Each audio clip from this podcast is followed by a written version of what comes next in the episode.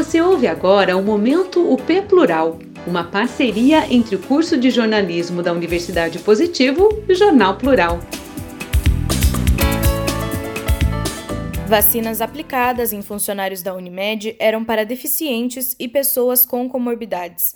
A informação está na planilha de distribuição do lote, divulgada pela Secretaria de Estado da Saúde. As doses de vacina contra a Covid-19 aplicadas em funcionários da Unimed Curitiba em 8 de maio deveriam ter ido para outras categorias dentro do grupo de prioridades, não para profissionais de saúde. A informação está na planilha de distribuição do lote divulgada pela Secretaria de Estado da Saúde, a CESA, referente à primeira entrega de vacinas Pfizer para o Paraná em 4 de maio de 2021. O total de 32.760 doses entregues em quatro remessas a partir do dia 4 eram destinadas à primeira dose de pessoas entre 60 e 64 anos, gestantes e puérperas, pessoas com deficiência permanente e com comorbidades. Outros dois lotes da Pfizer, que somados ao primeiro totalizaram 60.840 doses do imunizante, também foram entregues em maio a Curitiba e também eram destinados a outros grupos, mas não a profissionais de saúde. No entanto, nos primeiros seis dias de uso das doses da Pfizer, metade das doses, cerca de 10 mil, foram usadas em profissionais de saúde. Dessas, um terço em pessoas cuja ocupação não foi declarada no registro junto ao Ministério da Saúde. Até o fim de abril, Curitiba já tinha vacinado mais de 65 mil profissionais de saúde, 90% da estimativa original deste público, segundo o Plano Municipal de Vacinação de janeiro de 2021. Em outras versões do plano, a SMS atualizou essa estimativa para 92 mil pessoas mesmo assim, esta é a categoria com prioridade na vacinação com maior índice de cobertura. 102% receberam a primeira dose e 62% estão imunizados, junto com idosos em instituições de longa permanência. 116% receberam a primeira dose e 88% estão imunizados.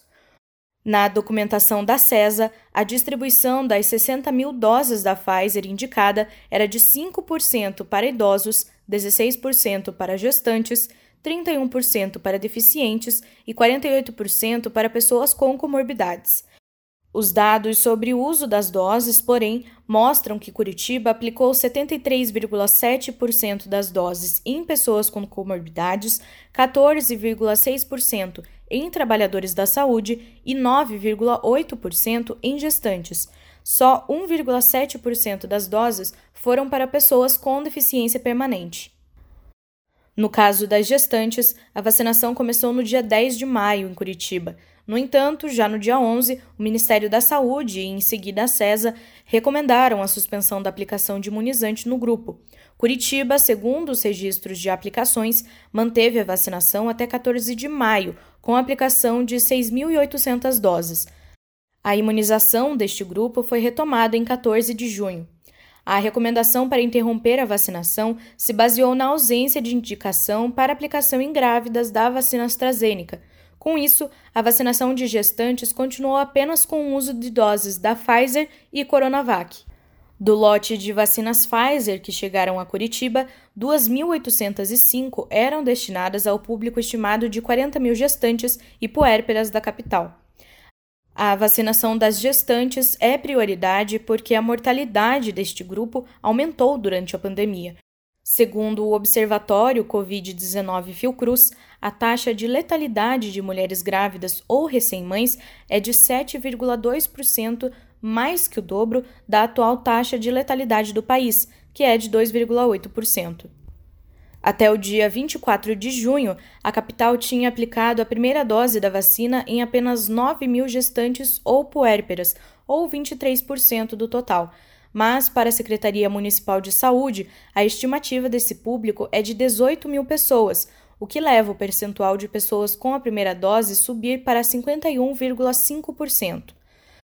Já o grupo de pessoas com deficiência permanente tem hoje 65% de seus integrantes já com a primeira dose e 0,48% já imunizados, a maior parte, 76%, com doses da Covishield, da Fiocruz.